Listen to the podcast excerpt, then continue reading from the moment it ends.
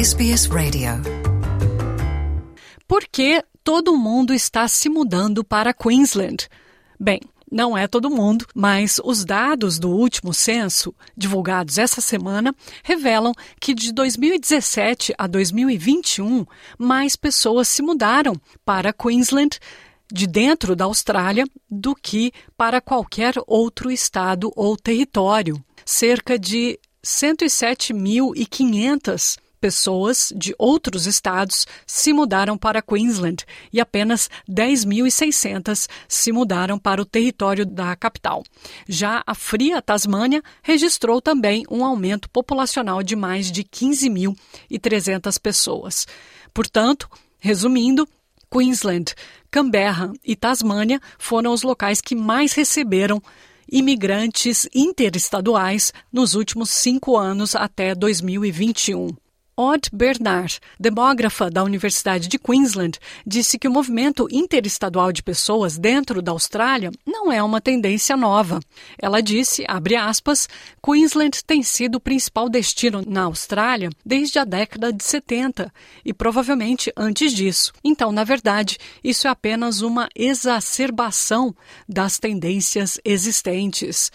Ela disse que os fatores de clima, estilo de vida são grandes atrativos para quem vai para esse estado. Disse ela, acho que também o que mudou é que as pessoas realmente perceberam que Brisbane é um destino viável, tem uma economia forte, existem muitos eventos e serviços onde as pessoas podem se envolver e trabalhar. E isso, obviamente, foi facilitado até certo ponto pelo trabalho remoto disse ela. Bom, se Queensland está recebendo mais pessoas, outros estados estão sofrendo um êxodo sem precedentes. Nova Gales do Sul, por exemplo, registrou uma perda de mais de 102.200 pessoas nesses últimos cinco anos que o censo pesquisou.